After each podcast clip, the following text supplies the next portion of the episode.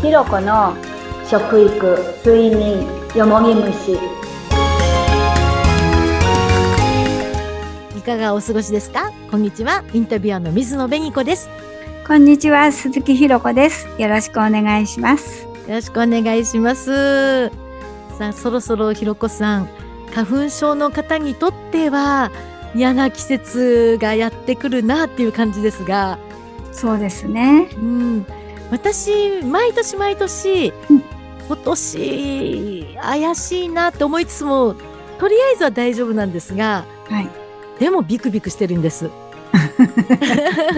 ひろこさんはどうですか私はもう本当にすごい花粉症だったんですけども、うん今はもう何ともないですけども、本当に私の花粉症は薬まで飲んで、もう病院に行って、その薬を持ってったら先生が、もうこんなの飲んでたらあと10年したら骨ボロボロですよって言われたんですよ。うん花粉症の薬ってうん、骨がボロボロになるんですって。え、そうなんですかはい。まあ、薬にもよりますよね、きっとね。もう一番強かったです。ああ、強い薬を飲んでしまうと。うん。それが、うん飲まなくても済むようになったってことですかそうです。その時にうん病院の先生から3つの選択肢を出されたんですよ。はい。一つは鼻の粘膜焼いて、もう明日から楽に過ごすか。うん。その代わり来年はまた花粉症になるかもしれないよっていうことを言われました。そうなんですね。そうその鼻の粘膜っていうのは、その、ワンシーズンとりあえず乗り越えるためのっていうことですかそうです。ああ、そうなんですね。それうとん、もう一つは、食事療法で今から10年かかって、あの、体質改善をするか。はい。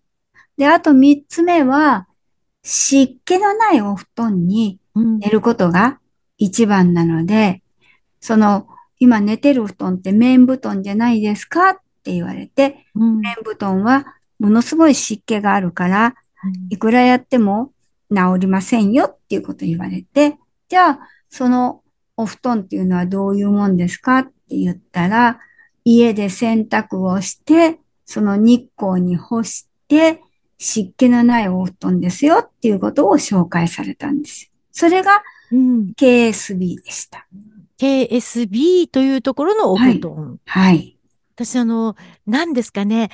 こう、乾燥、お花が乾燥してしまうと、うんあの、嫌だなって、だんだん年を重ねるごとに思うので、湿気っていう言葉の方がいい気がしてたんですけど、 それは間違いなんですね。はい。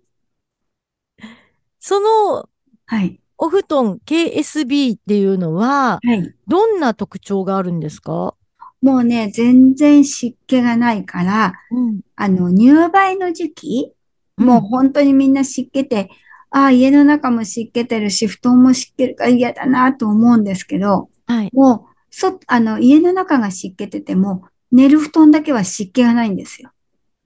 なぜですかさらっとしてます。なぜでしょうそれが魔法の糸でできたお布団です。 それは KSB だけのはい。魔法の糸ってことですかそうです。湿気がこうたまらないような仕組みになってるってことですかそういうことです。うーん。だから、こそれれに寝ると、はい。毛穴も開くから、多分もう薬を飲んでる人、私は薬飲んでたから、あの、花粉症の強い薬を飲んでましたよね。老廃物がものすごい出ました。で、その湿気があるお布団で寝ると、うん。なぜダメだっていうのをもう一度教えていただけますか湿気たお布団に寝ると、ん。結局また体も冷たくなるじゃないですか。ああ。だから循環が悪くなるんですよね。で、毛穴もキューッと閉まってしまって、悪いものが出ないっはい。てことですかはい。解毒ができないっていうことですようね。ん。だけど、その、さらっとしたの寝ると毛穴が開いて、だはからその時は薬最初飲んでたから、いだからその解毒っていうことで、背中あたりが花粉症の薬を飲んでたから、出ましたよ、いっぱい。おお、あの、悪い成分っていうものがいどんどんとはい体にたまらずに出てとはいういこ。とですか。そうです。うん。と、花粉症も、こう、薬を飲まなくてもうん、治っていってしまったってことですかそうです。もう今は何ともないです。へえ。要は、体の中のいろんな悪いものができってしまった。できることができたからってことですかそういうことですよね。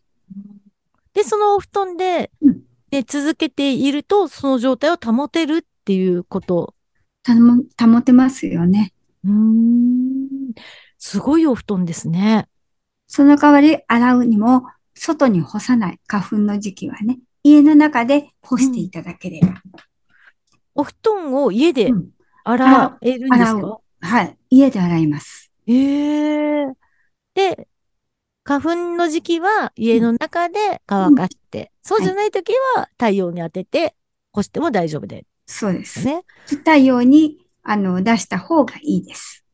逆にちゃんとはい太陽に当てた方がいい。はい。で、あの、解毒ができてないっていうのは、このお布団に寝てて洗わずにいると寒くなるんですよ。うん。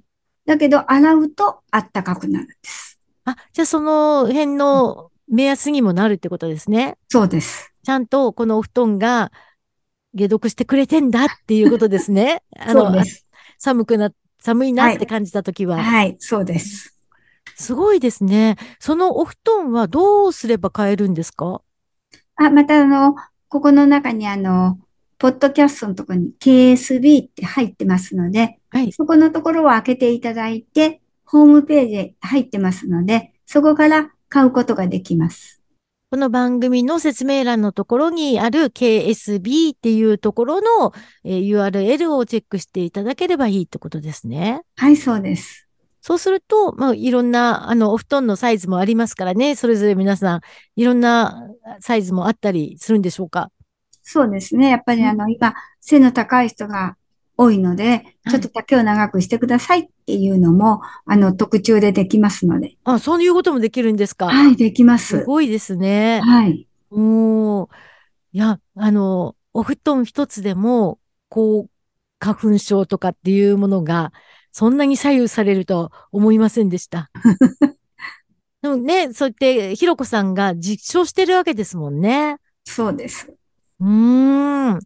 えー、リスナーの方に、ぜひ、じゃあ、そんな実体験を持っているひろこさん、改めてメッセージをお願いします。本当にあの、花粉症で悩んでる人は、もう花粉の時期ってすんごい大変ですけど、本当にこの一枚のことですごい楽になりますので、またいろんなお話ししてあげますので、ひろこカフェに入ってください。よろしくお願いします。はい。あの、今、ひろこカフェってありましたけれども、ひろこさん、第2、第4月曜日の15時から16時まで、ひろこずカフェっていうのを、ズームミーティング、ズームで行っているっていうことですので、今のお布団のこととかでも、もっともっと詳しいこと聞きたいっていう方は、ぜひ、あの、こちらにもね、入っていただいて、ひろこさんに直接いろいろ質問をしてみてください。ということで、ひろこさん、今日もありがとうございました。ありがとうございました。またよろしくお願いいたします。よろしくお願いします。